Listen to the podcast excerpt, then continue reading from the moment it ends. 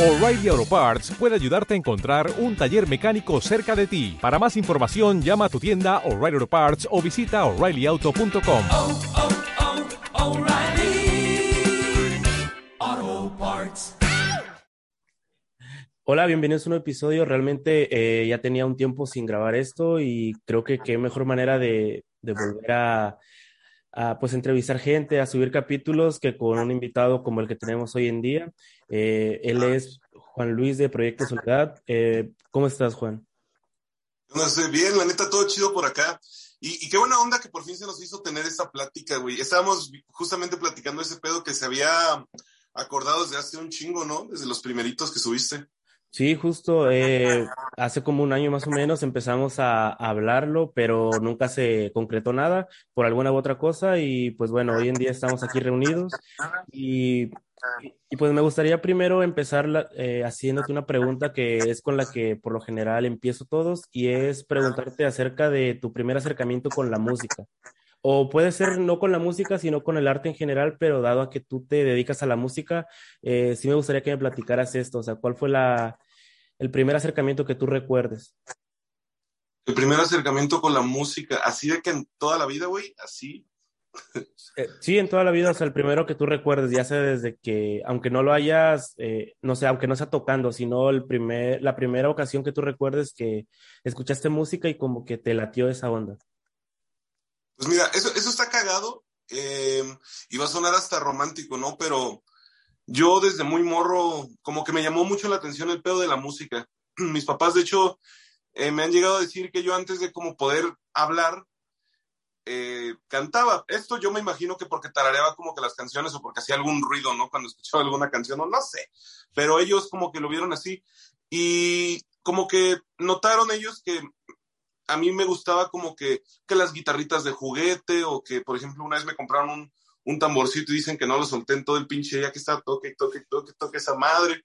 Luego me regalaron también un teclado y pues lo mismo, estaba nomás haciendo ruido, pues, pero como que desde muy morro, pues, tuve ese, esa onda y no, no sé de dónde venga, ¿eh? O sea, sí, a mi papá siempre le gustó mucho cantar, de hecho, como que en la infancia y en la adolescencia tengo recuerdos de él cantando, eh, le gustaba mucho, y mi mamá también, pero mi mamá diferente, porque mi papá sí cantaba como de que las canciones de los bookies o cosas así, y mi mamá, güey, mi mamá cantaba en, en los templos, así de que, ya sabes, la, de las personas estas que suelen a dar de que las lecturas y cosas así, entonces yo también tengo muchos recuerdos de ella cantando ahí en, en, en la iglesia, entonces me imagino que puede venir también de parte de, de ellos, pero yo diría que el primer acercamiento como, sea, sí, muy, muy, muy cabrón. Y, y, y, y do, cuando yo como que por fin desarrollé un gusto por la música como tal,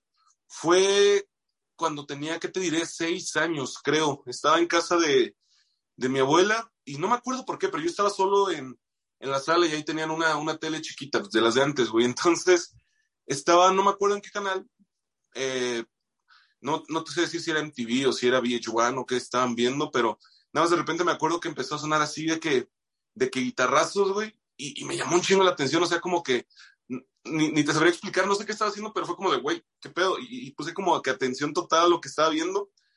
Se acabó toda la canción y yo, neta, no entendía qué acababa de ver, pero como que me mamó, me, me latió muy cabrón, güey. Y, y ese pedo, hasta la secundaria, que tuve una computadora en primero de secundaria, eh, descubrí que había sido el video de American Idiot de Green Day, entonces ahí tuve una conexión como que muy cabrona con el rock y me empecé a clavar muy cabrón con, con descubrir bandas y, y, y escuchar más música de esta, o sea, de que en la tele me quedaba hasta, hasta la madrugada cuando pasaban rolas de rock y las anotaba en una libreta para descargarlas en el Ares al día siguiente y así, güey. Pero sí, siempre muy musical, la neta, güey.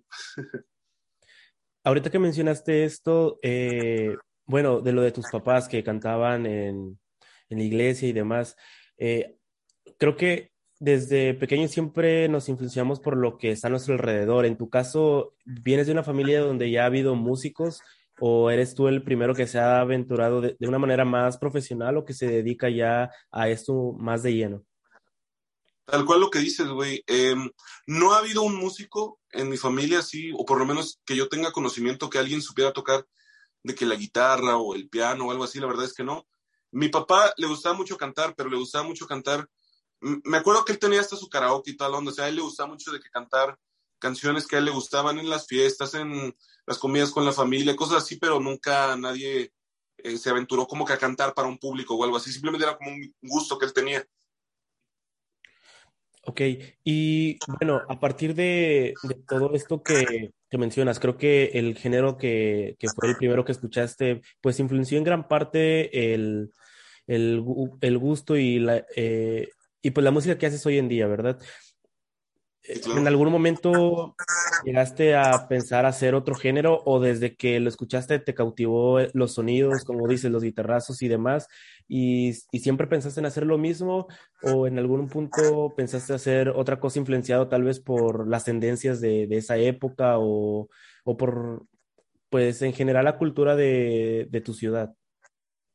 Pues siento que eso desencadenó muchas cosas porque al final de cuentas también estaba muy morro, güey. Antes de eso, pues sí tenía como cosas que me gustaban en la música. Eh, me acuerdo que mi papá me regaló un disco de, de gorilas, así como de esos que venden en los, en los tianguis a 10 varos, güey. Y, y, me gustaba, o sea, y lo escuchaba, pero no era como de que yo te dijera, amo gorilas, o también lo que escuchaba mi papá, pues yo decía, ah, pues está bien, me sabía una que otra canción, pero también era como que bien X, o sea, antes de conocer el rock, güey, yo siento que yo no percibía esa conexión hasta que, hasta que lo escuché. O sea, fue una cosa como bien indescriptible, güey. Y, y, fue tanto así que por eso digo que me clavé tan cabrón a descubrir bandas, a, a descubrir como, como ese sonido. O sea, quería más, güey, como, como el American Idol de Green Day. Y, y pues como acaba de tener la compu, pues era de que diario las descargaba, las metía en el cel, las escuchaba, las escuchaba y ya empezaba a platicar como con amigos, pero fíjate que ahí pasaba algo bien cagado porque esta ya es como una anécdota, ¿no? Pero cuando yo estaba morro, güey, eh, a mis amigos a los que les gustaba el rock, pues eran como, como medio payasones, güey. Pero no sé si tú llegaste a conocer a alguien así, pero de que no te querían decir los nombres de las bandas que escuchaban porque decían que ellos como que las descubrieron y que era su mérito y que tú las tenías que descubrir. Nunca entendí ese pedo, güey. Pero pues era como que ir rascándole, güey, para descubrir más música porque, te digo, sí he escuchado otras cosas, pero nunca nada me, me, me jaló tan cabrón como el rock, güey, la neta. Okay, y ahorita que mencionabas, pues, de toda esa etapa de la secundaria, eh, y más o menos eh, en esa época tienes alrededor de 12, 13 años, que tengo entendido que fue tu primera banda. ¿Cómo llegaste a eso? O sea, ¿cómo fue que empezaste con tu banda y qué te motivó a, formar una o ser parte de una? Eh, yo en ese punto ya escuchaba mucha música, mucho rock, pero yo no pensaba eh, el poder tener yo una banda ni nada. Y de hecho es muy, pues raro, es muy, pues sí, es bastante como complicado el cómo se dieron las cosas, ¿no? Porque la, la secu, no sé, yo siempre he dicho que es como una etapa muy, muy rara para todos, güey, porque es cuando todos están cambiando, güey, como que todos están viendo, ay, que ya no soy un niño, y estás formando como que ya quien verdaderamente vas a ser como un adulto. Entonces, llega a haber como situaciones muy feas, güey, muy densas y, y a mí en ese momento me tocaba de que, de que el bullying, ¿no? O sea, hoy, hoy en día como que ya, no sé, güey, hasta siento raro decir esa palabra, pero, pero sí era de que, de que yo era pues como el batillo emo del salón, güey, entonces era un pedo de que éramos bien poquitos, eran 10 cabrones en el salón y nomás a dos yo les caía bien, güey, entonces todo el tiempo era que me estaban haciendo bromas, que me estaban cagando el palo, güey. Y, y sí estuvo como que muy culero porque llegó un punto como de que, de que cuando yo estaba en segundo, porque yo también todo imbécil, jamás como que dije algo para que me cambiaran de seco o algo así, güey. Um, llegó un punto donde, güey, los de mi salón era ese pedo siempre, güey. Los de tercero también cuando me veían los vatos, este, pues acá también me hacían bromas y la chingada. Y las morras, pues como que se reían de mí así como de, ah, ahí va ese güey, el, el, pinche acá, ¿no? Y, güey, estuvo bien denso. Entonces como que eh, yo no sé, como que me escondía también en ese pedo de la música, como que empezaba a escuchar también música más agresiva. Nirvana fue un poquito la entrada a eso, pero ya después ahí también llegaron otras cosas, ¿no? Como Panda, que empezaba a meter gritos y cosas así. Pero lo que desencadenó el que yo quisiera hacer música, eh, ya lo mencioné en otros lados y pues es un, un, un, intento de suicidio, ¿no? Que no estoy como orgulloso de ese pedo ni algo así, güey. Pero no, para no ahondar tanto en ese pedo, pues, porque tampoco yo creo que se trata de, de promover simplemente la situación a la que, a la que pues llegó todo ese desmadre, güey. Al día siguiente, güey, yo estaba como que muy, no sé, cabrón, en blanco, güey. O sea, yo estaba como en modo automático, güey, de, de todo lo que acaba de pasar y de, y no sé, güey. Em, y yo ya en ese punto, yo ya no salía a, a, las canchas y a todo ese pedo de los recesos, güey. Yo me quedaba en el salón para evitarme que me estuvieran diciendo pendejadas o que estuviera, me pasara cualquier cosa. Entonces yo me quedaba en el salón. Entonces un día, bueno, al día siguiente de ese pedo, eh, escucho que están tocando una guitarra acústica afuera y, y, me llama un chingo la atención porque es la canción esta, la de, de Sweet Dreams, la versión de Marilyn Manson, y pues yo me la sabía, pues estoy diciendo que yo era el morro entonces me llamó la atención ese pedo, salí y era un güey que yo no conocía que estaba en tercero con un vato de mi salón, entonces el vato de mi salón estaba nada más como que viendo acá de que, ah, no manches, esto es chido, güey, y, y, y yo nada más, no sé, güey, ni, ni por qué, güey, pero empecé a cantar, empecé a cantar la canción acá, también suave, no creas que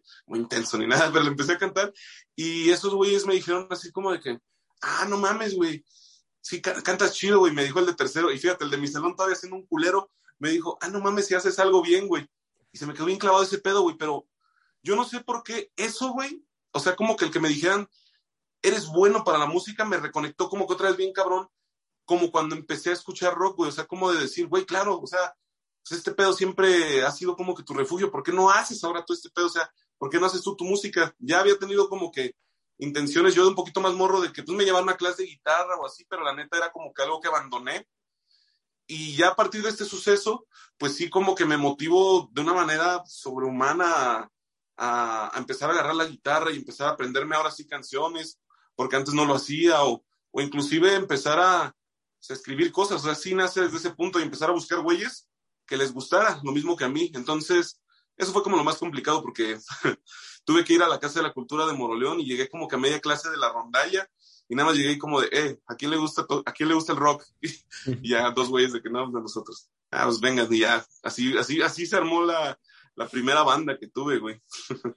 ok, y ahorita que mencionaste esto, que por decirlo de alguna manera, tú eres el, el chico emo, ya sea por, no sé, pues todas las circunstancias que venías viviendo y demás, eh, creo que si, si, bien lo que nos platicas de que empezar tu banda a partir de eso y empezar a plasmar lo que, lo que sientas, creo que fue un gran escape. ¿Cómo, cómo fue vivir eso? O sea, ¿fue fácil para ti eh, venir con ese, ese, ¿cómo podría decirlo? O sea, esa fuerza impulsada por el, por el escuchar a tus compañeros de que eras bueno en eso, pero si lo ves desde, desde otra perspectiva, el hecho de que venías sufriendo bullying y demás, eh, a partir de eso reprimías muchas cosas, e incluso podría decir que reprimías el ser tú, vaya. Eh, fue, fue fácil empezarlo, o sea, por, porque quieras o no, todo esto de escribir tus canciones, básicamente estás plasmando lo que tú eres, lo que sientes en ese momento fue así, ¿cómo fue ese proceso? O sea, ¿fue, fue fácil o fue... Pues sí, o sea, platícanos cómo fue ese proceso de, empezar a plasmar eh, tus letras y demás, y quién fue la persona que te acompañó en ese proceso, si hubo alguien que, que empezó a saber sobre tu proyecto, escucharte y demás. Pues mira, empezar yo diría sobre todo en ese punto con todos los sentimientos a flor de piel y, y cosas así, pues sí, yo no le veía como lo complicado, ¿no? Yo ya escribía de repente, según yo, mis poemas y cosas así, entonces ya traía un poquito este rollo de, escribir cosas, pero, pero empezar a escribir canciones, pues fue algo que se dio muy natural y, y, quien me acompañó, pues básicamente es así como te digo, güey, al principio de que conocía a algún güey que tocara la guitarra y, lo invitaba a tocar conmigo y, a lo mejor con él medio armábamos algo y eran como puras cositas muy informales en un principio, la neta, era como, como tú dices, güey, pues este escape de todo lo que estaba pasando eh, y la manera en la que también empezaba a, a, plasmar cosas, pero para que una canción mía saliera o algo así, pues ya pasó de hecho muchísimo tiempo, de hecho, de toda esa etapa, de toda esa etapa como de los, desde los 13 hasta los 16, creo que no hay nada mío publicado, lo primero mío que se publicó ya tenía como 15 o 16 años y ya era cuando tuve una banda de metal, ya, ya un poquito más avanzados los años. Okay, eh, ¿Recuerdas cuál fue el nombre de la primera agrupación eh, de la cual formaste parte? fíjate que está cagado, pero no me acuerdo de cómo nos llamábamos cuando yo entré. Luego se deshizo la banda y luego eh, como que nos volvimos a, a, juntar, pero me acuerdo que era algo así como decisión perfecta y después nos cambiamos el nombre, no me acuerdo cómo, pero, pero está medio borroso, la neta, ese etapa, porque te digo, era muy informal el pedo, no era como, o sea, era como simplemente el hecho de, de ya quererlo yo estar haciendo, y yo sí lo veía como que súper en serio y tal onda, pero pues para esos güeyes pues fue más que nada como un hobby, entonces las bandas pasaban bien rápido, y también la neta. Ok, y creo que aquí un, un, un factor que jugó un papel muy importante en esto de la música, pues es, si bien no es lo que hace el proyecto, pero sí forma eh, gran parte de él es el nombre.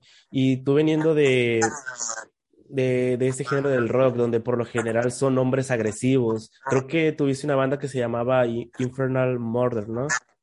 Si mal no recuerdo. O sea, ¿cómo, ¿cómo escoges tu nombre artístico que tienes hoy en día, que es Proyecto Soledad, que es totalmente distinto a toda esta agresividad que, que es como el cliché de, del género?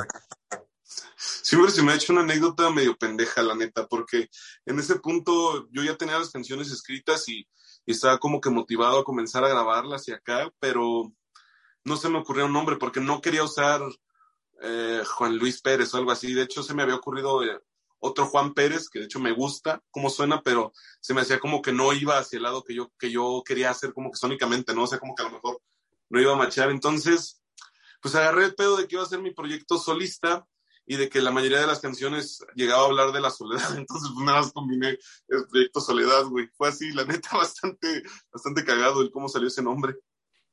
Ok, y ahorita que mencionas eso, que eh, inicialmente era un proyecto solista y ahorita pues vienes acompañado de músicos, que si bien no podría decirse que es una banda tal vez porque pues tú eres la imagen de, del proyecto y tú eres quien resalta, pero ¿cómo fue el proceso de, de ir encontrándolos? O sea, ¿cómo, ¿Cómo planteas el proyecto para que aceptaran ser parte de él, pero sin ser como tal el, el centro de atención, sino que fueras más bien tú quien fuera la imagen del proyecto?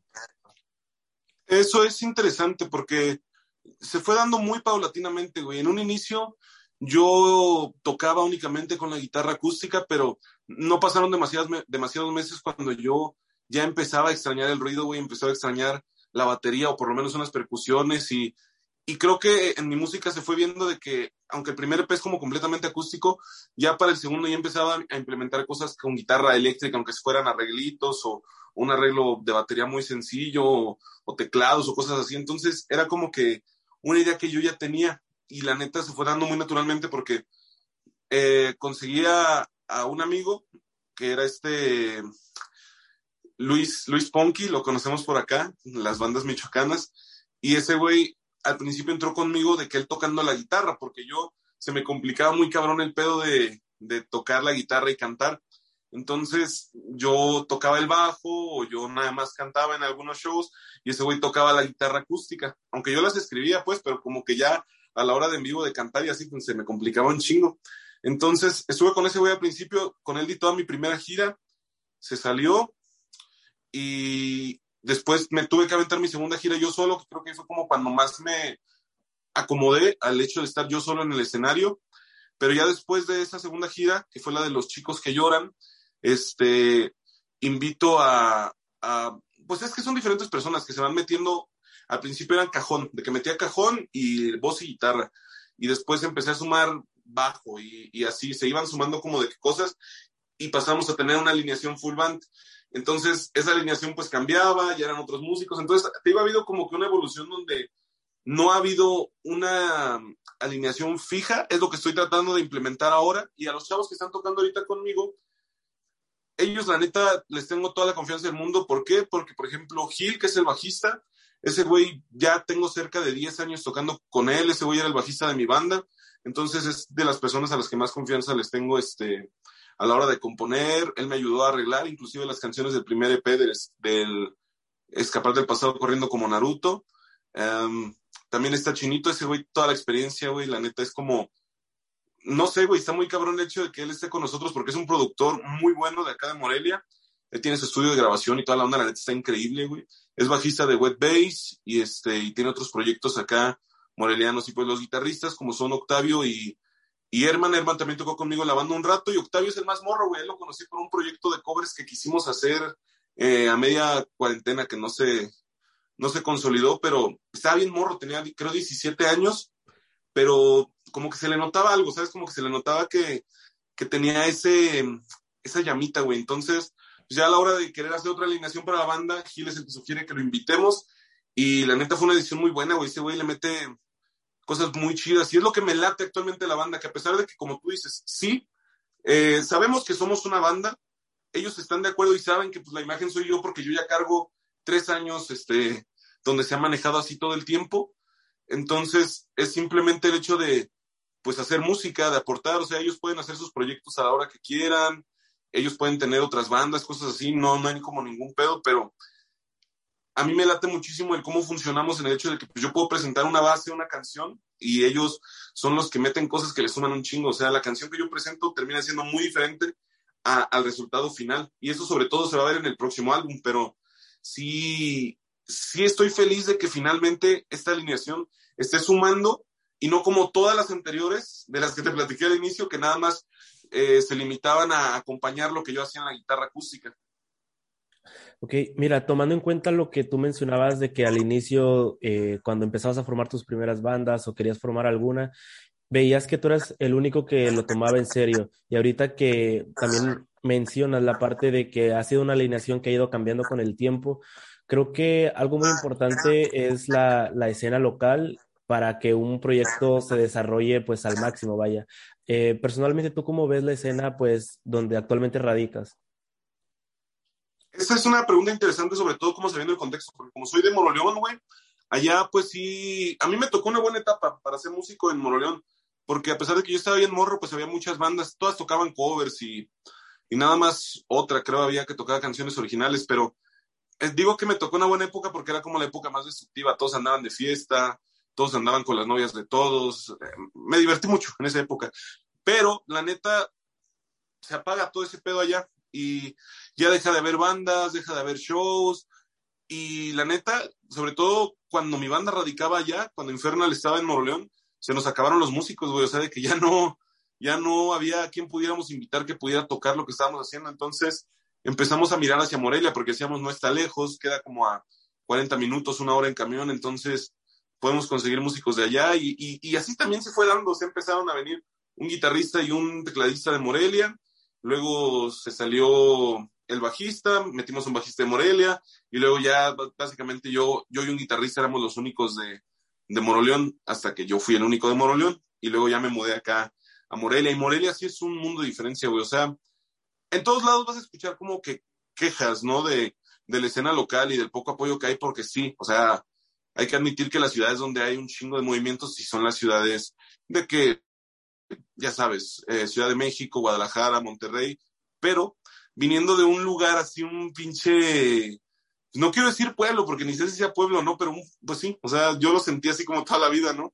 De que vengas de un pueblo, de una ciudad chiquita y llegues a, a una ciudad, pues sí, es un pedo totalmente diferente, o sea, para empezar porque haya lugares donde sí te puedas presentar, donde sí hay equipo, y yo escucho y sigo escuchando muchas veces a compañeros míos y cosas así que dicen de que, ay, ¿cómo vamos a tocar ahí si lo de ahí está bien culero? Y yo me quedo como de que, güey, pero por lo menos ahí hay. A mí me tocó mucho tiempo que, pues, para hacer un evento tú tenías que rentar un salón de fiestas o en el bar que te prestaran, pues tú tenías que llegar con tu batería y tus amplis y así. Y acá por lo menos ya hay lugares que te ofrecen eso, ¿sabes? Entonces, eso y que hubiera como que más propuestas, y más bandas de música original es como lo que para mí fue muy distintivo. Ahora bien, comparándolo a otras ciudades, pues sí es una escena muy chiquita, pero hay escena, sí, la neta sí hay, y creo que hay cosas muy interesantes acá en Michoacán. Y creo, bueno, no sé cómo lo veas tú, que pues el hecho de mudarte a, a Michoacán creo que te abrió eh, muchas puertas, no solamente con tu proyecto personal, sino con el proyecto de Trapeando Lágrimas, que fue pues el hecho de conocer a más personas, como en este caso está, no sé, Rizar, eh, está Noemí y demás, pero cuéntame, o ¿cómo fue el proceso de, de, formar Trapeando Lágrimas? Porque sé que, sé que nació para hacerle la, digamos, la vida más fácil a todos ellos, pero, o sea, ¿cómo, ¿cómo fue planteárselos a los demás para ir formando parte de, ellos? No sé si tú creas que fue también por eso, o sea, una, falta de apoyo en el escenario local o, cómo fue el hecho de ir re- reuniendo a todos ellos. Pues es que Trapeando Lágrimas ha tenido muchas etapas. Ya también lo he dicho por ahí, empezó en una peda, así que con cuatro amigos para tocar en pedas.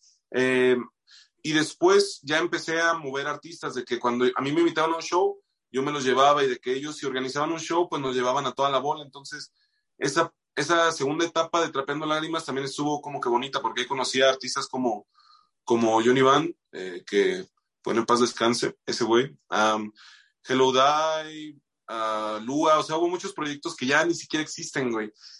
Y a, a, partir de ahí es cuando empiezo a organizar eventos también bajo el nombre de Trapeando Lágrimas, que sea el San Valentín y cosas como que estuvieron bien cabronas.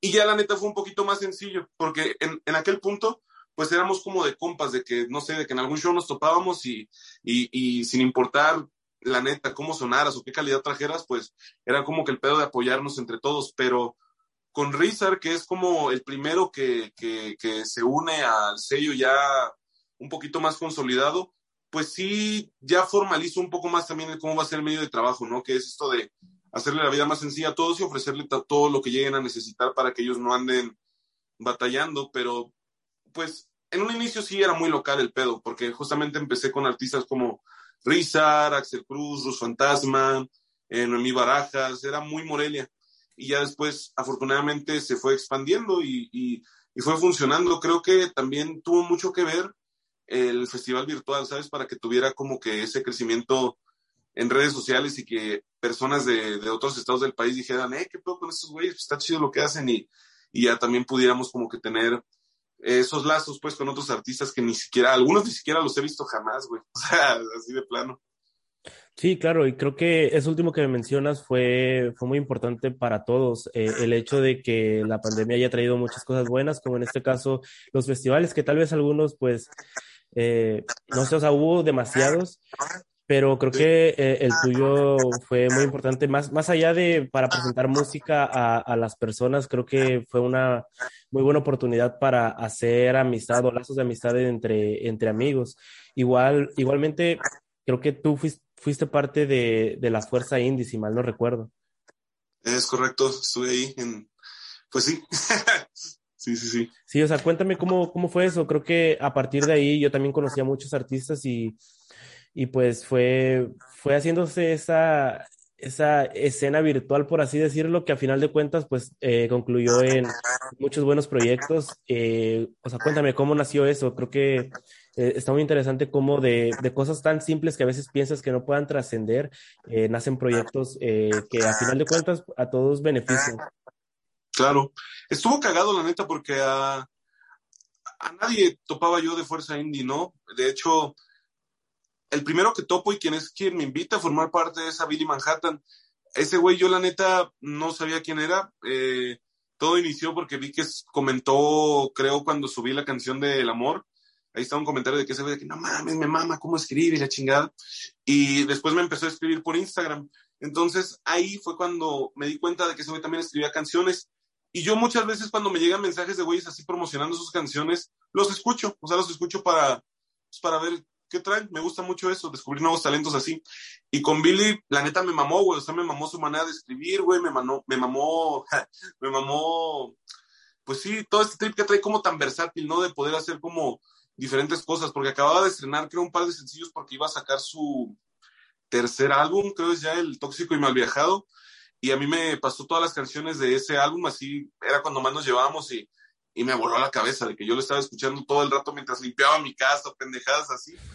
Y, y un día platicando así de que, justamente fue ese día que él me pasó todas las pistas, yo me puse a limpiar mi casa, güey, y le dije, güey, me mamó bien cabrón, güey, ¿qué pedo con esto? cuando haces esto, o sea, como que me puse a, a, a pues a chulearle la neta el disco, y ese güey fue que, el que dijo de la nada, güey, no mames, está bien chido cotorrear así, te voy a meter a un grupo con otros güeyes donde todos somos músicos que la neta también de repente platicamos así chidos, y yo así como de, ah, pues sobres, güey, y, y me metieron y, y ya ahí es donde vi que estaba, no conocía a nadie, güey, no conocía a nadie, pero vi que estaba Silus, Emilio Alex, a quienes ya es muy bien cabrón. Había muchos artistas, güey. Eh, inclusive muchos que jamás vieron la luz a la hora de que se reveló Fuerza Indie, que fue antes del pedo del, del festival. Pero en un inicio, pues era este pedo simplemente tener un grupo de WhatsApp y ahí mandábamos de que, pues, lo que andábamos haciendo, güey, y también nos llegábamos a, hacer como videollamadas entre nosotros. Y estaba como que muy el cotorreo, porque sí era como muy positivo también de que tú mandabas una idea o cualquier cosa y te daban como que feedback en corto, había mucha comunicación. Y ahí, por ahí nació la idea, no me acuerdo si el que tuvo la idea, creo que fue Silos, güey. Alguien dijo que había que hacer una página de Instagram como para apoyar solo a los que estábamos en el grupo. Entonces, como que entre todos empezaron a hacer bola y yo fui el que sacó la propuesta de que, oigan, pues muchos de ustedes traen buenos números, güey. O sea, muchos de ustedes sí traen un pedo muy chido, güey. ¿Por qué no hacemos un festival virtual, güey? ¿Por qué no hacemos un pedo de que todos los que estemos en este grupo, pues toquemos nuestra media horita, güey, desde una cuenta, güey, para ver cuánto tráfico alcanzamos a, a generar, güey. Ah, no, pues suena bien chido el plan y la chingada. Entonces, empezamos abriendo la página de Instagram y todos como compartiendo como si fuera un misterio, invitando a la gente a que siguiera a Fuerza Indie. Entonces, estuvo bien cabrón porque publicamos como desde el día uno que, que si llegábamos a los mil seguidores íbamos a publicar una sorpresa. O sea, ni siquiera dijimos qué pedo era ni nada, ¿no? Pero eh, llegamos, güey, llegamos como en una semana y media a los mil seguidores y pues ya fue cuando soltamos todo el pedo del festival y eso generó también muchísimo más este movimiento en las redes de, del colectivo y, y, y, salió bien a toda madre. Para mí fue una experiencia bien bonita el haber podido estar como detrás del telón de todo ese festival porque pues sí vi como que se armó esta pequeña comunidad de la que hablas, ¿sabes? Y, y, y, había como personajes que destacaban, entre otros, entonces estuvo muy cool, había grupos, había chats y la neta era como que pura buena vibra a los músicos eh, independientes, ¿no? Ya fuera los que estaban en el colectivo, inclusive otros güeyes mandaban como de que, hey, son cover de tal y todos de que, ah, te quedó chido. Entonces, sí fue como una comunidad muy chida por, por internet, que bueno, desafortunadamente pues se acabó, ¿no? Pero sí fue una etapa muy bonita, güey, la de Fuerza Indie. Y viéndolo pues en retrospectiva, después de que ya pasó un tiempo y pues realmente, o sea, todos eran distintos entre sí, tanto en géneros musicales como en edades. Y, y creo que esto último que menciono pues influye mucho en cuanto a pensamientos de, de todos y en general en la visión que tienen de sus proyectos. Si tú pudieras ahorita rescatar algunas enseñanzas que te dejó formar parte de esto y, y pues de cierta manera organizar el festival, ¿cuáles serían? O sea, ¿qué, ¿Qué fue tanto lo bueno como lo malo que te dejó eh, ser parte de esta comunidad? Aprendí muchas cosas, la neta, de Fuerza Indie. Eh, la primera fue la onda de poder organizar un, un, festival virtual y el hecho de poder como que generar eh, este tipo de interés en las personas, ¿no? Y el como que saber que sí había un público para, para la música independiente y sobre todo, pues, como la mayoría de nosotros nos presentamos esa vez, ¿no? Que era como con la guitarra acústica y, y. Entonces, a mí me voló la cabeza el hecho de que se haya creado una comunidad como de algo que para nosotros era bien X, ¿no?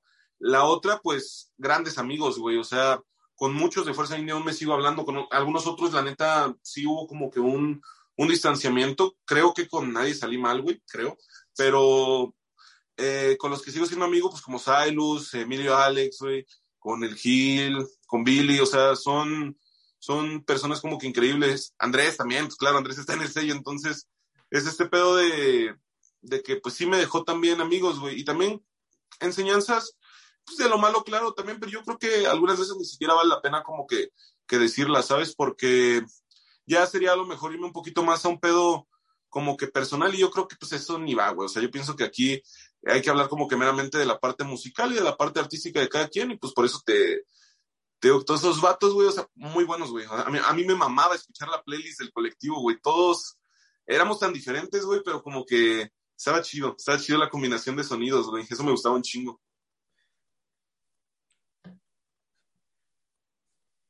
Y bueno, o sea, realmente ahorita como dices, o sea, te dejó el ejemplo de, de Andrés, que actualmente forma parte del sello.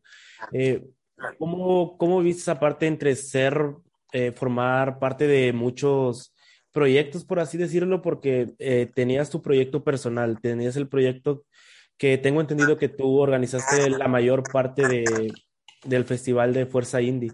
y, aparte tenías pues tu tu sello, o sea, ¿cómo es lidiar con toda esta presión de, de tener varios proyectos a, a la vez?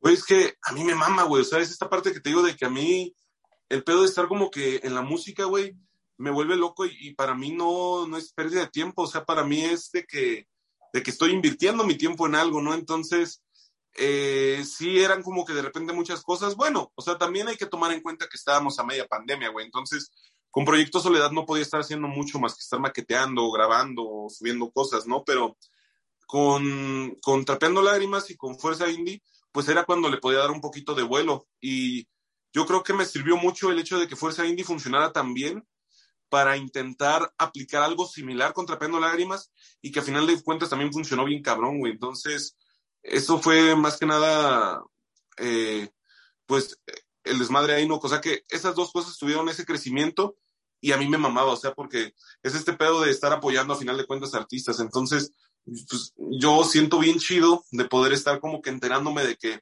ah, tal artista va a tocar en tal lugar, o de que, ah, va a estrenar una canción, va a haber un video, y ni siquiera lo veo como de que, ah, lo tengo que compartir o algo así. O sea, para mí es bien gratificante porque yo neta soy como su fan, güey, de todos los que estén en el sello, güey. O sea, soy fan de su trabajo, entonces es como ser el fan más grande de todos ellos y, y, y el querer apoyarlos como, como yo pueda, güey. Así es como yo lo veo.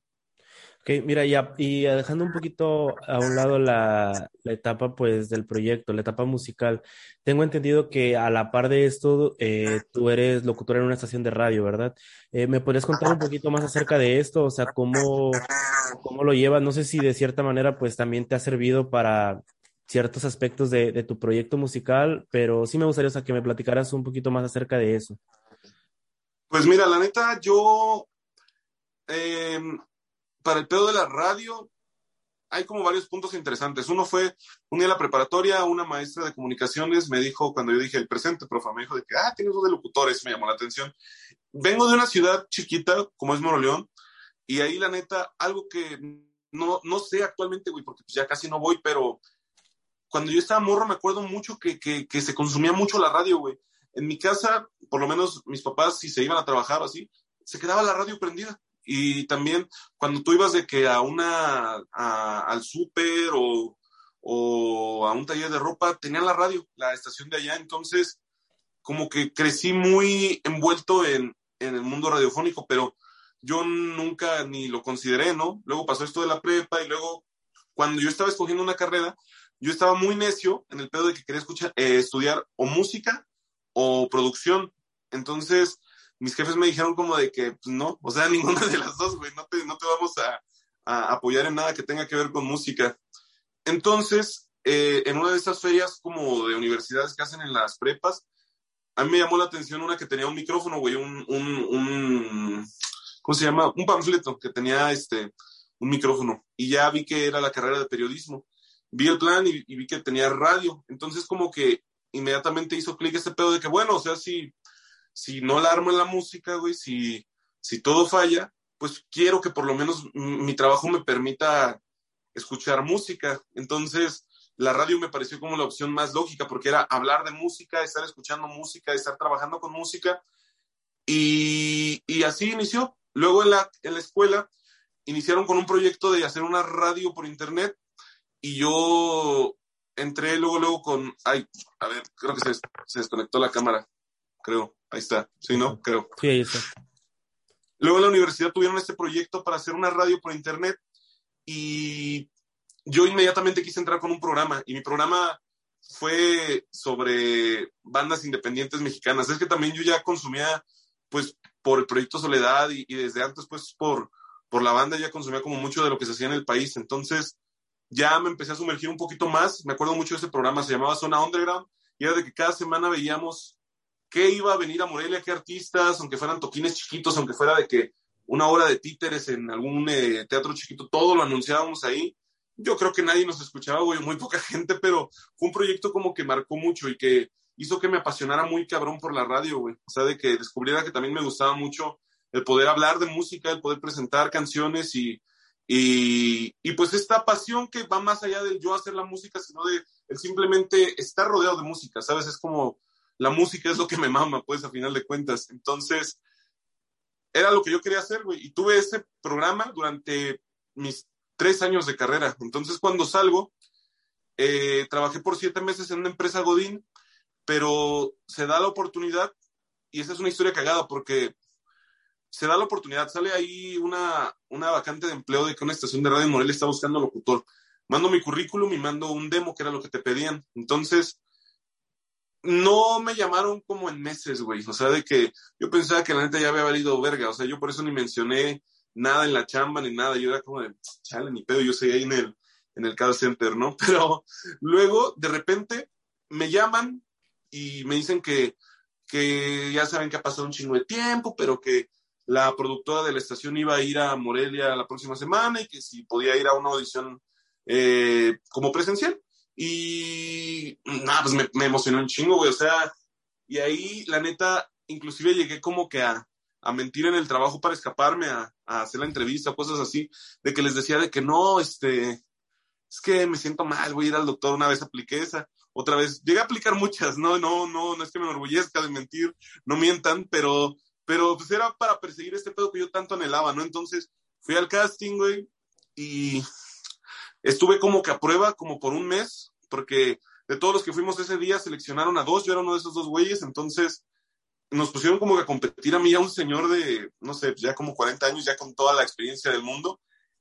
Y también, de hecho, estuvo cagado porque en mi casting, la, la productora me dijo de que no leíste la solicitud o que estamos buscando a alguien con experiencia, alguien de, 30, 40 años y yo de, no, pues ya valió madre esto, ya no me van a escoger. Y luego pues ya fue que me escogieron, que ya me sorprendió bastante, pero al final sí se quedaron con ese güey. Entonces yo me hundí en una depresión, y no mames, o sea, yo me acuerdo que salí de la estación y, y, me fui llorando todo el camino, güey, así de que te vas aguantando, pero acá de que, de que se te salen las lágrimas, güey. o sea, me sentía como que bien frustrado y llegué a mi casa a llorar, güey, y, y era como que una etapa muy mala de mi vida, ¿sabes? La neta, ese, ese momento. Eh, mi mamá te, estaba enferma, eh, mi papá también acababa de tener un accidente y yo estaba como que muy, muy distanciado de, de quien en, ese entonces era mi, mi morra. Entonces, este, de hecho, todo vale madres en mi cumpleaños, güey, porque en mi cumpleaños yo estaba con los güeyes de la oficina, nos habíamos juntado y estábamos celebrando y nada más de repente me marca mi morra para terminarme en mi cumpleaños, güey. Entonces, este, pues eso como que fue el último, el último clavo en, la, en el ataúd, ¿no? Por decirlo de alguna manera. Y yo, no, hombre, güey, le platiqué a mi mejor amigo, güey, y ese güey me dijo de que no, güey, mañana este, nos vamos a juntar y vamos a comprar un chingo de pisto y nos vamos a emborrachar, güey, para que no hagas pendejadas, porque, digo, o sea, mis amigos como que no deberían hacerlo, pero se preocupan constantemente de que me vaya a suicidar. Y, y entonces, se llega este día, güey, pero estuvo bien loco, güey, porque compramos de que creo que dos doces y aparte un seis de otras pendejadas y cosas así. Y, y apenas llegamos a mi departamento y me marcan, güey. Y, y era el gerente de la estación, que pues el otro güey había valido verga, que si, que si quería la chamba yo. Entonces, no mames, se convirtió como de que en una peda que estaba como que destinada a ser de que, de que súper deprimente, este, pues fue como para celebrar, güey. Y, y, y la radio me hizo un parísimo, güey, porque sí estaba muy hundido yo pero como entré a trabajar casi inmediatamente ni me dio tiempo de estar triste, güey, o sea, como que me empecé a centrar en, en la radio y, y, era una estación, güey, o sea, era como mi sueño hecho realidad, porque en aquel momento era una estación de rock, güey, entonces, nada, yo estaba soñado, güey, soñado y teniendo el programa en vivo y todo, pues sí fue, fue como un año y medio, la neta, increíble, güey, ahí. Bueno, sigo ahí, güey, pero esa fue como mi etapa favorita, porque era cuando éramos rock, güey. Cuando comenzaste a trabajar aquí en la radio, ¿ya tenías el proyecto de Trapeando Lágrimas o esto fue previo a Trapeando Lágrimas?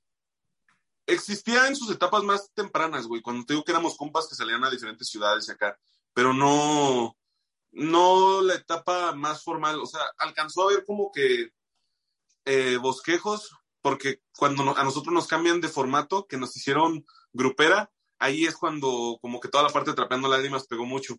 De hecho, en la estación sí alcanzamos a promocionar el San Valentín. O sea, sí ahí alcanzamos a hacer publicidad y vendimos boletos y toda la onda. Sí fue como un poquito paralelo. O sea, existía, pero se formalizó hasta que yo ya estaba como que acá haciendo una estación grupera y, ya moviendo, trapeando lágrimas muy diferentes. ¿Crees que después de venir de, de, esta etapa, pues un poco triste y que de cierta manera te haya ayudado el hecho de entrar a la estación a, pues a, a subir en primera instancia tu ánimo y después de esto me imagino yo que viene pues la reconsideración de muchos proyectos, tanto personales como, como proyectos como puede ser tu, pues, tu sello. ¿Crees que de alguna manera al haber entrado haya influido en que se formalizara Trapeando Lágrimas? ¿O, o crees que haya habido otros beneficios, como que se te hayan abierto algunas puertas o cosas por el estilo?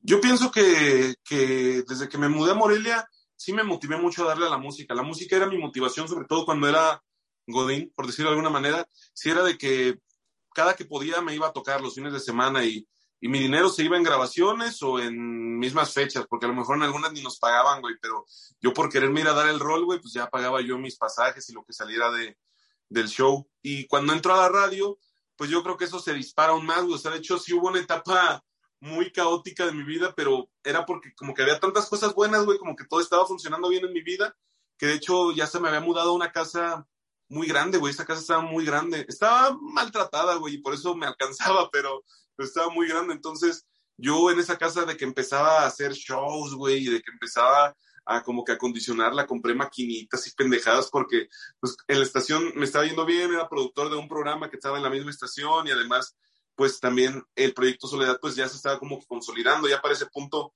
ya la gente ya se sabía por lo menos las canciones del, del primer EP, que era lo único que había lanzado, güey, entonces sí fue como una etapa donde a lo mejor no me pasé tanto, o sea, sí, sí toqué varias veces, pero como que en la que toqué más intenso, pues la neta no, no fue como que el boom musical, ¿sabes? Sino como que es cuando empezó a funcionar más todo, sí fue ya estando en radio.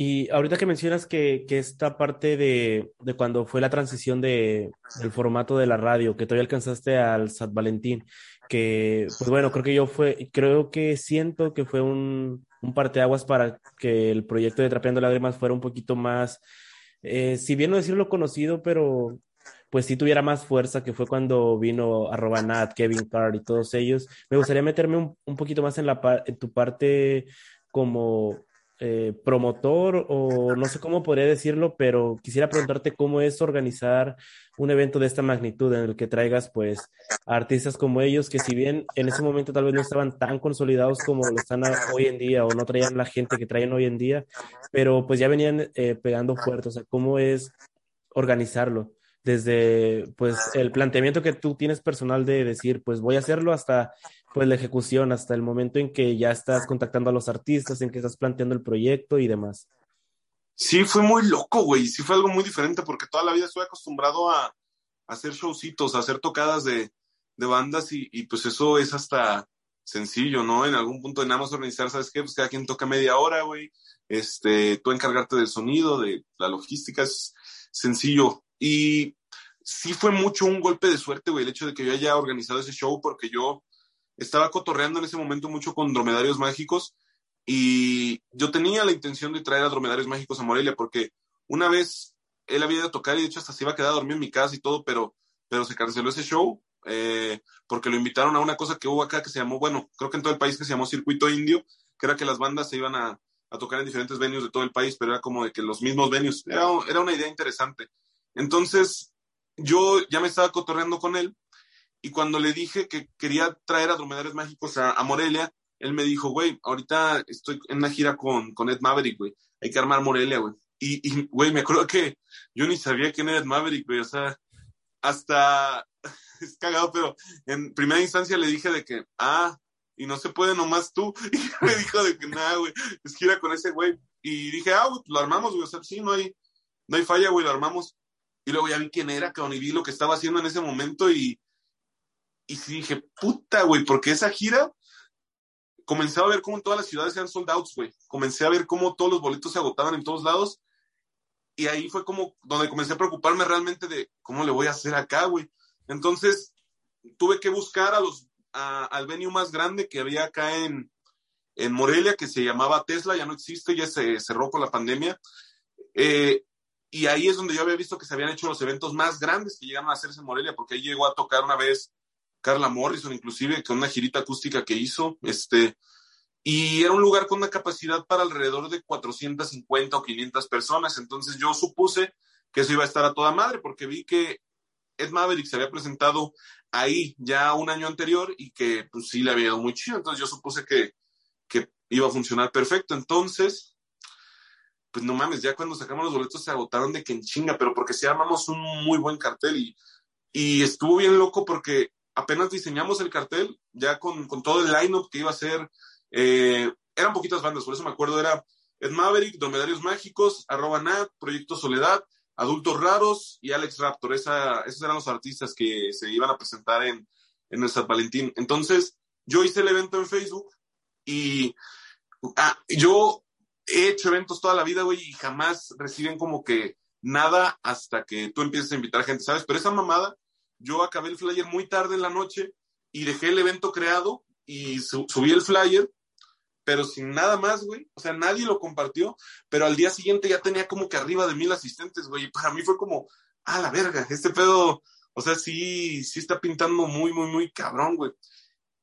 Y cuando lanzamos los boletos, güey, pues dicho y hecho, güey, se acabaron de que en dos semanas, güey.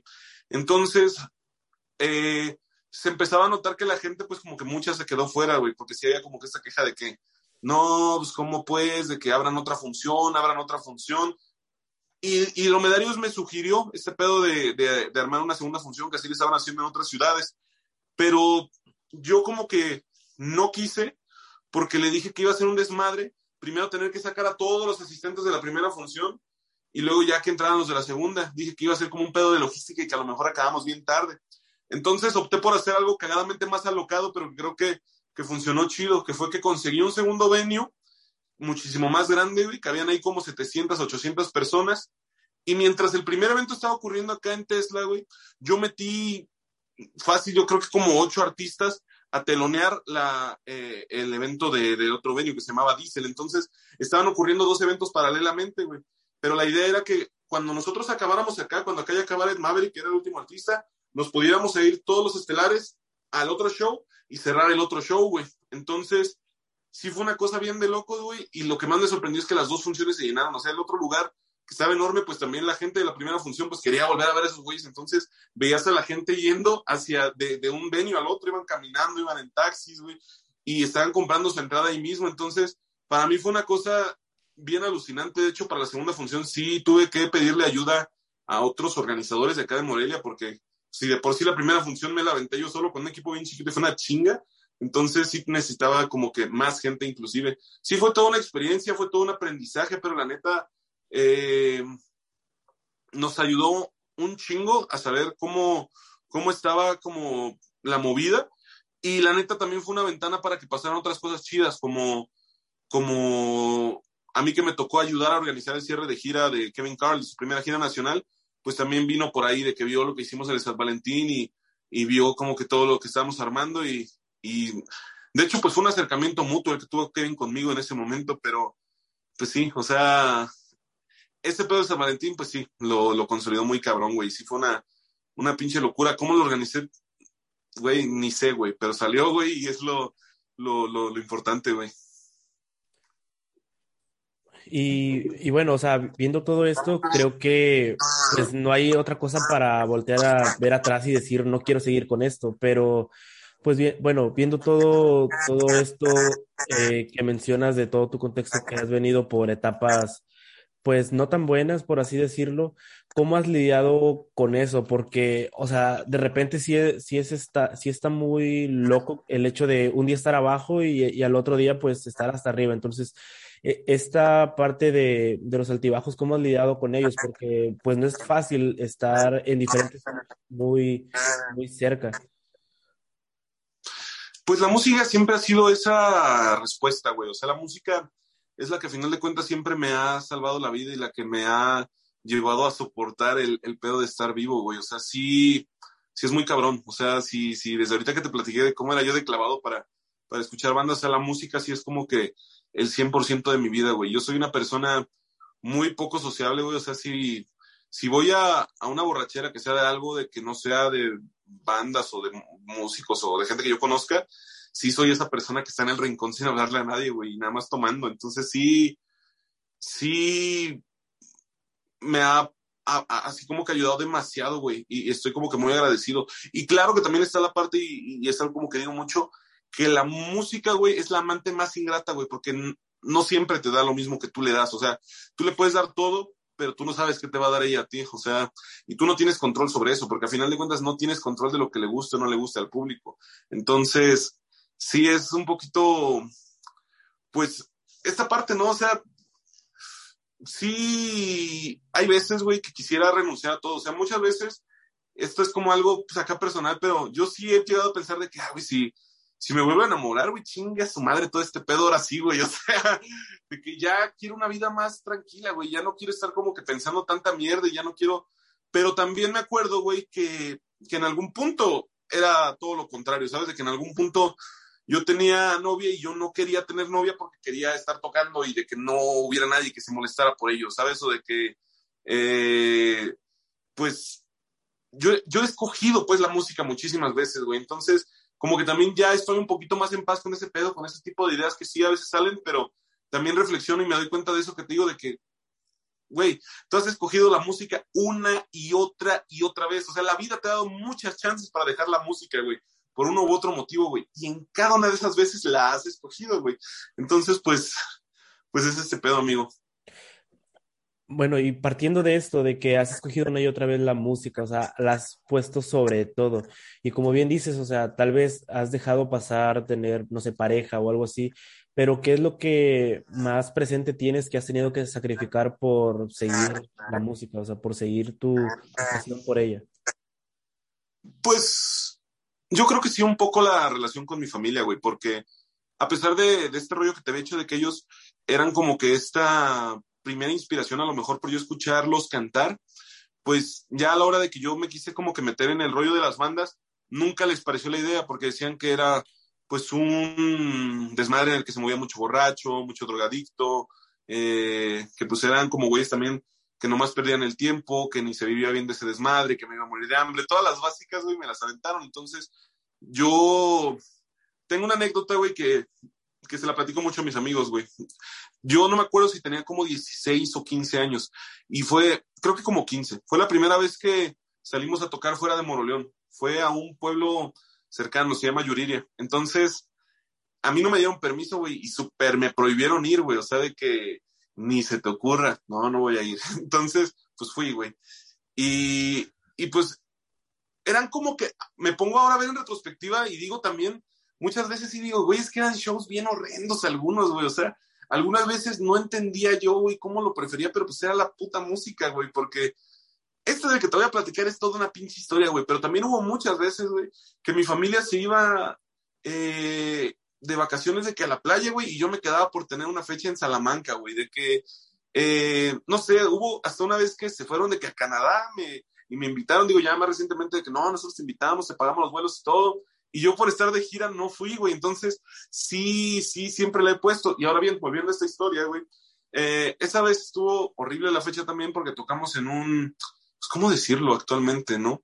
En un, pues, en un putero, güey. O sea, eso es lo que era, güey. Y, y fue una fecha muy bizarra, güey. O sea, estuvo la neta mal, güey. Pero regresando a mi casa, güey, nah, pues te imaginarás, me estaban esperando ahí mis papás, güey, y, yo tenía en ese momento todo mi cuarto lleno de, de pósters, güey, de diferentes bandas y todo el pedo.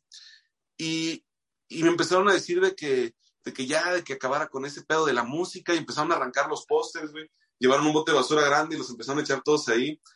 Y lo que más me dolió de todo ese, de todo ese pedo fue que me dijeron, este, no, pues tienes que escoger, este, o, la, o sigues con lo de la música o vivir aquí. Y agarraron mi guitarra, una guitarra que ustedes mismos me habían dado, pues, pero la aventaron a la basura, o sea, de que aventaron mi guitarra a la basura, güey. Entonces, yo les dije, no, pues la música. Y agarré mis cosas y me fui de mi casa, aunque, pues mis papás ya después me buscaron, o sea, no me permitieron estar, este, tampoco valiendo verga. Llegué a la casa de una tía a pedir asilo, ¿sabes? Y pues evidentemente se enteró por ahí mi familia, pero, pero sí, sí fue también mucho con la familia, o sea, me distancié mucho por, por yo como que enfocarme al full en, en la música. O sea, sí ha sido un sueño que desde que lo tengo no lo he soltado, güey. No lo he soltado y, y es como neta, no me veo si no es haciendo música, güey. No me veo haciendo otra cosa, no, no, sí hay cosas que me gustan, claro, pero no me veo, güey. O sea, no, porque hasta cuando he querido renunciar, güey, termino volviendo a ella, es lo que te decía. he tenido espacios, he tenido chance, pero termino regresando a la música de una u otra manera, güey. Ok, y bueno, ya nada más, eh, unas últimas cosas para terminar, o sea, ¿hacia dónde crees o hacia dónde apuntas que vaya trapeando lágrimas? ¿Quieres es, seguir haciéndolo como ahorita, que es eh, pues si bien trabajas de la mano con ellos, no es como que tengas algo pactado de que sea un sello en forma, vaya. O sea, ¿sí te gustaría hacerlo así y apoyar a full a ellos una vez concluyas con tu proyecto o, de, o hacia dónde lo, lo estás proyectando? Sí, para ser honesto, si algún día termina mi proyecto, yo creo que sí, tal vez me enfocaría en eso. O sea, tal vez eh, sí, seguiría haciendo música probablemente, pero a lo mejor ya no la sacaría o algo así. Entonces, sí me llama mucho la atención y sí me interesaría a lo mejor en algún punto manejarlos ya en serio. Ahorita no lo hago porque pues tengo mi proyecto y, y, y, sí requiere mucho tiempo, güey. El hecho de como que ya pedirle a alguien esa exclusividad, pues es porque tú también le vas a tener resultados. Entonces ahorita, pues hay veces que, se ha dado cosas y, ha habido un crecimiento para todos por, gracias al sello, güey, pero tampoco puedo yo en este momento como comprometerme a me voy a enfocar al 100% en ustedes, porque yo también tengo mis propios proyectos. Entonces, Ahorita estoy muy cómodo viendo cómo cada quien hace su camino, porque creo que muchos están teniendo un crecimiento muy cabrón y, y muy interesante. Rafa, güey, Soler, eh, Rubimente, o sea, son artistas que están creciendo mucho y a mí me da mucho gusto eso y también me da gusto como que pues, ellos lo puedan trabajar por su cuenta y es más como también eh, siento que está chido que no perdamos esa parte de amistad, ¿sabes? Que no sea como, como completamente un pedo de yo manager y tú artista porque muchos de los artistas, o sea, ni siquiera están como firmados como tal contrapeando, como Solet, como Cinema, solo son parte del colectivo porque quieren estar en la bola y eso está toda madre, güey, porque ven que es algo que, que apoya como, pues bien lo dijo Rafa una vez platicando, o sea, sin interés, güey, yo no espero nada de ellos, yo ni siquiera espero como que algún día ni me den las gracias, güey, yo lo hago porque creo en su proyecto, porque soy fan de su proyecto y porque en lo que yo pueda servir, en lo que todos los años que yo estuve, pues, como te digo, tocando en lugares vacíos, este, eh, yéndome a dormir a pisos a otro lado del país, o sea, que esa experiencia sirva también para alguien, no para que a lo mejor alguien no pase por eso. Yo ya pasé por ahí, pero pues a lo mejor sé que no está chido algunas cosas o sé de algunas tranzas que luego hacen los promotores. Uno aprende pues a las malas y es como, como con los papás, ¿no? O sea, no quieres que estos güeyes eh, vivan lo mismo. Pasen por esos malos ratos, güey, ajá. Ok, y bueno, viéndolo ahorita que mencionaste que básicamente lo haces por amor al arte, que dentro de todo esto que has aprendido, eh, tanto trabajando con ellos como pues en tu parte de, de proyecto solista o, y, y, eso, o sea, ¿qué enseñas, qué enseñanzas, perdón, te ha dejado todo esto? La neta, para mí lo más importante es seguir haciendo música, güey, o sea, eso es como lo único que siempre me ha importado, el seguir haciendo música y el seguir apoyando a la música y al arte y, y, y yo creo que de eso se trata, güey. Entonces, sí me ha enseñado también a, a, escuchar a todos los proyectos, güey, porque pues a lo mejor en un inicio, como toda la gente, ¿no? No era tan abierto a escuchar como cosas diferentes. En un principio no me gustaba el rock mexicano y ahora es como literal lo único que consumo, güey. Entonces es, es este pedo, güey, de, de apoyar a los artistas, güey, de que hay talento en todos lados, güey, y de que muchas veces ellos necesitan el empujoncito que a lo mejor a ti nadie te dio, güey, que a lo mejor eh, tú te tuviste que conseguir esos espacios, güey, pero si yo ya tengo un venue, güey, yo ya tengo un organizador que a un mensaje, güey, ¿por qué, ¿por qué hacer que ellos batallen para llegar ahí, güey? Simplemente es apoyarnos porque de eso es el arte, güey. Y en un podcast que tuve que se llama Gracias con el Yuri Skywalker, ese güey me dijo algo que la neta es bien cierto, güey, que no puedes esperar a que las cosas cambien si no haces nada tú para que cambien. Y a lo mejor no van a cambiar contigo, pero tú por lo menos ya estás incentivando ese cambio. Yo quiero pensar que algo de lo que yo les digo o lo que ven que yo hago o así, les sirva a esos güeyes. O sea, y, como te decía hace rato, que no me lo digan, güey. No quiero como que, oh, gracias a ti, no, o sea, no se trata de eso. Yo lo que nada más quiero es que si a lo mejor algo de lo que yo les pueda dar les sirve, pues vámonos. Y, la idea es esa, apoyar siempre a los artistas in, in, independientes.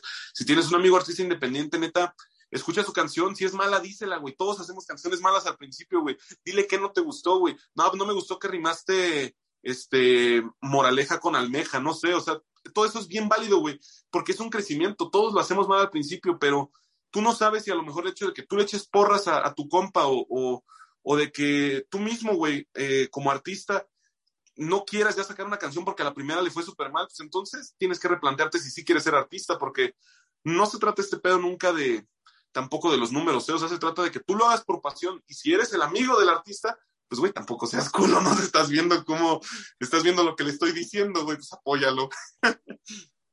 Y viendo, pues, ah, o sea, todo esto que has aprendido, pues lo, lo has aprendido pues a prueba y error, por así decirlo. Pero creo que ahorita, pues con todos los medios digitales que hay y todas las plataformas, incluso pues yéndonos a, lo que ha habido desde siempre, o sea, los libros, creo que hay muchas herramientas que, que nos podrían servir tal vez para saltarnos estos, estos caminos que, que, pues que te puedes, eh, sí, o sea, te puedes saltar. O sea, tú, ¿qué recomendarías ya sea un libro, algún, alguna serie, alguna película, algo que le recomendarías a los artistas que creas que les pueda enseñar eh, pues en su faceta artística?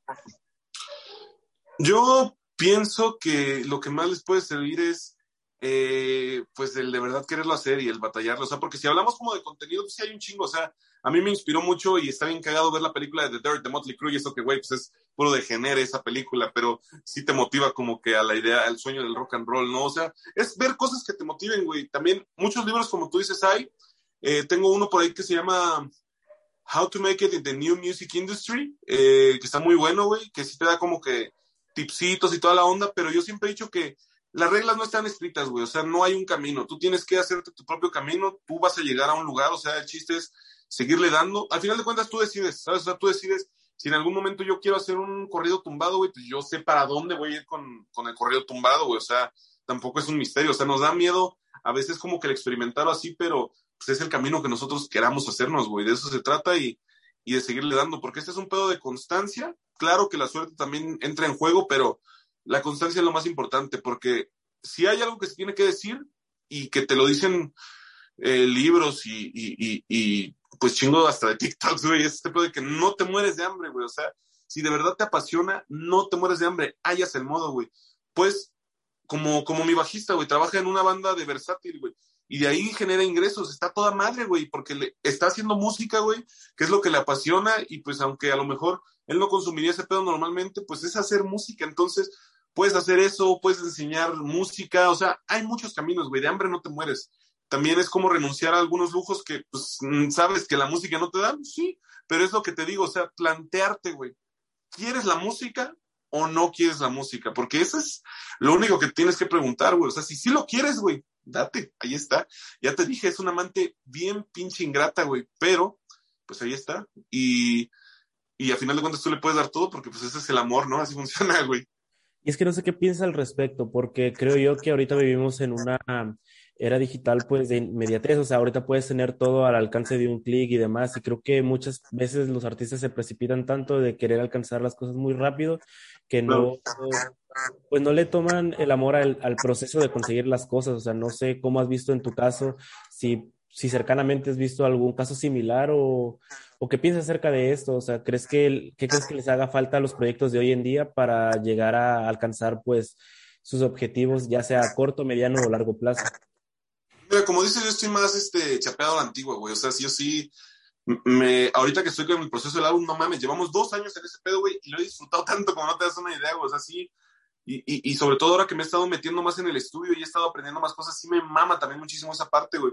Pero es lo que te decía, o sea, depende del camino que cada uno escoja, sí, güey. O sea, las redes sociales, claro que juegan un papel fundamental y han hecho que, que artistas como Ed Maverick pues vayan de, del 0 al 100, ¿no? Pero también hay que tomar en cuenta que esto no, no, no es la regla, pues, o sea, las redes sociales es una herramienta, claro, pero como cualquier otra, güey, como lo puede ser una gira, güey, como lo puede hacer este, eh, simplemente lanzar tu música, tú te estás proyectando ante un chingo de gente, ¿no? Pero nada te asegura que ese chingo de gente le va a gustar, e inclusive si pagaras para que un chingo de gente se le presente ese pedo, güey, tú no sabes a cuánta gente realmente le va a llamar la atención, es como todo, güey, es una herramienta más, y yo creo que eh, tanto nos ha beneficiado, o sea, por el simple hecho de todos poder trepar nuestra música en el momento que queramos, de que si yo quiero, este, agarro, no sé, este, un sintetizador y, y grabo alguna pendejada y la puedo trepar ya mismo, güey, o sea, eso es algo que antes era como que impensable, pero también es cierto que, o sea, como yo voy a subir ese pedo, probablemente tres millones más de güeyes van a trepar un pedo, ¿no? Entonces, ¿cómo vas a hallar algo entre todo ese mar de, de música que hay hoy en día? Entonces, es un juego que sí ha traído muchos beneficios, pero también ha traído como esta, esta, estas contrapartes, ¿no? Del exceso de contenidos, güey. Y, yo por eso siempre lo único que recomiendo es, pues, sea auténtico y sé lo que tú quieras hacer, güey. O sea, yo no creo que la idea sea perseguir una meta como decir, no, yo quiero este, llenar estadios, güey, o yo quiero este, porque es, es, un pedo que a todos se nos ocurre, ¿no? Pero es lo que yo te digo, para mí lo más esencial es yo quiero hacer música, güey, y quiero saber a dónde me va a llevar esa música. Yo tengo sueños, claro, güey, y si se van dando, güey, pues la neta, y, y, y, y me ha pasado, ¿no? Y, está toda madre, pero pues sí es porque yo me he enfocado al hacer música, güey. O sea, más que como que a perseguir gustarle a masas o cosas así, yo prefiero seguir haciendo mis canciones y ser genuino. Esa, esa por lo menos es como, como yo lo hago, pues. Eh, en este año que viene para Proyecto Soledad, tengo entendido que pues tenías una gira, pero pues se pospuso debido a, la pandemia y demás.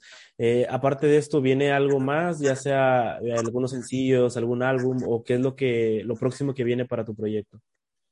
Mira, la idea o sea, la idea sí es terminar esa gira, güey, porque yo estaba que me la pelaba por volver a salir a carretera y, y volver a tocar y, y, la neta estaba bien emocionado, güey. Pero aunque oficialmente no hubo como una cancelación por parte del gobierno o así, pues sí quisimos prevenir, güey. Yo no sé cómo esté allá en San Luis, pero en todos lados está bien de la chingada este pedo de que si es un contagiadero, pues muy cabrón, güey, o sea, muy rápido y, y no quisimos como sumar a ese pedo. O sea, mejor nos guardamos un rato y ya vimos que todo puede volver a la normalidad en algún momento, y ya lo hemos estado, entonces es solo cosa también de ser paciente y, y, te digo, esta parte de meterme al estudio me ha ayudado muchísimo también como que a, quitarme esa ansiedad, porque antes lo que más me mamaba en el mundo era tocar, pero ya he aprendido a amar el estudio. Y lo que se viene musicalmente, o sea, shows, esperemos que sí un chingo. ¿Cuándo? No sé, ahorita mismo no sé, pero esperemos que haya un chingo de shows. Y música, ahorita el plan que tengo es, quiero lanzar un sencillo, estoy trabajando en un sencillo muy experimental, este, la idea es que lo produzca Risa, porque con él hubo como que ese primer acercamiento, entonces no sé si vaya a sonar muy casero, porque ese vato, creo que trae buen sonido, pues ese güey se produce todo lo que él ha lanzado, pero va a ser como muy diferente a ya las experiencias que había estado teniendo yendo a estudios y todo, pero quiero como que experimentar, hacer una onda un poquito diferente, ese sencillo lanzarlo, y después eh, sí me quiero aguantar hasta, hasta el álbum, que si bien ahorita no hay una fecha de lanzamiento, sí me gustaría pensar que para mayo o chance el verano esté fuera. Que esto no es una promesa, ojo, o sea, esta es una idea guajira que tengo, güey, de que ojalá salga, porque ya no faltan muchas cosas, güey, pero, pero sí, o sea, música y, y shows va a haber. Un álbum por lo menos sí va a haber, y esperemos que con eso la gente tenga, ¿no?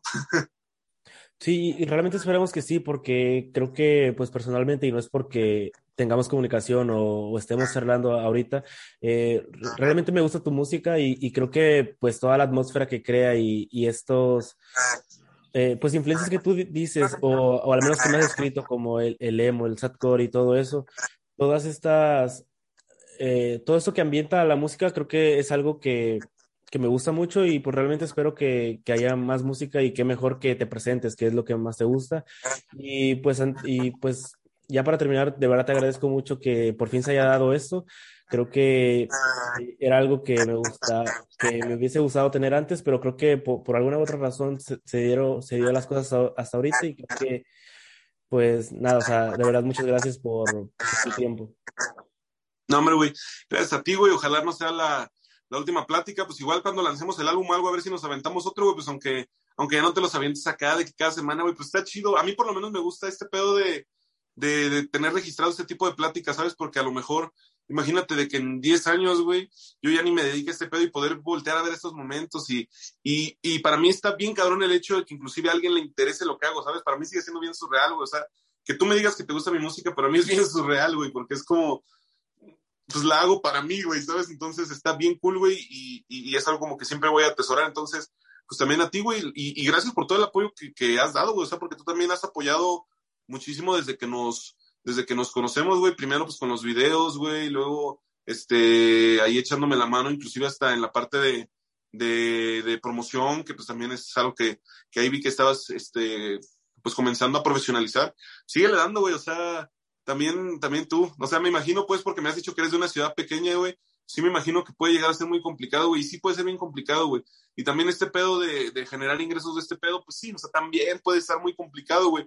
Pero cuando este pedo te apasiona, güey, pues yo creo que, que pasa a segundo plano, güey. Y este no es un consejo que yo no, yo quiero dar a nadie, pero con mi bajista, cuando, porque él antes también estaba en un trabajo que le hacía bien infeliz, este, lavaba trastes y, y, y era como que una chinga. Entonces, yo tenía estas pláticas con él de decirle de que, güey, ¿te gusta la música? O, o, o, qué es lo que más te gusta? No, pues la música. Ahí está, güey, haz algo que tenga que ver con la música.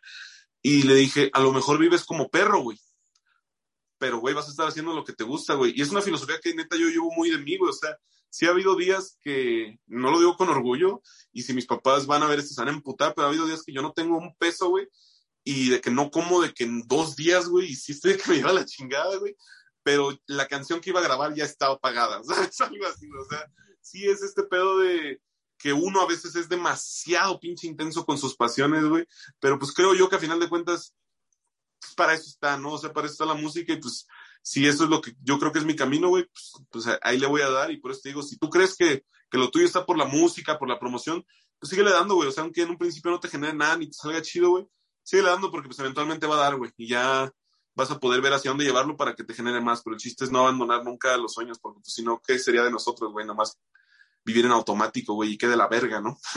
claro, y al final, pues la satisfacción de hacer lo que te gusta, creo que es lo que, pues, te llena, ¿sabes? Y pues nada, realmente espero que algo de lo que dijiste, que creo que fueron muchas cosas muy interesantes y muchas lecciones de vida, podría llegar a, a catalogarlas como eso, que le sirvan a muchas personas para, es para que continúen con sus sueños y que nunca desistan de ellos. Si realmente les apasiona, creo que van a, a ir por ellos, eh, pues pase lo que pase. Y, y, pues nada, no sé si quieras comentar algo ya para finalizar.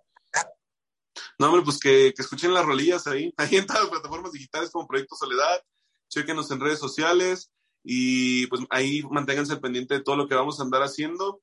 Um, algo bien importante, sobre todo a la hora de, de escuchar mi música, no está o más bien está bien sentirse mal, está bien estar deprimido, son cosas de las que la sociedad hoy en día no quiere que hablemos porque se supone que hoy en día todo tiene como que estar bien, ya nadie te tiene que molestar, ya no tienes por qué estar deprimido, todo parecería como que por, tener que estar perfecto, pero pues la neta no, cosas pasan, la vida siempre es una montaña rusa y pues este pedo, ¿no? De que nunca van a estar solos, güey, nunca van a estar solos y, y es algo que yo también he aprendido gracias a, a la música, ya que hay gente que, que me dice que se identifica, que yo siempre digo que está de la chingada que se identifiquen con mis canciones, pero, pero también es bonito sentir que no estoy solo. Entonces, eh, solo eso, ánimo y, y, a los músicos pues sigan de, dando a sus sueños, güey, y, y pues a todos los demás, güey, pues a, a seguirle dando, güey, porque pues sí, o sea, vida puede estar de la chingada, puede estar fea, güey, pero pues solo tenemos una, ¿por qué no vivirla hasta donde tope, no? Claro, y siempre va a estar acompañada de música, siempre va a estar ahí en los mejores y en los peores momentos. Y pues nada, ya nada más para concluir, pues gracias a las personas, eh, ya sean pocas o muchas que vayan a escuchar esto.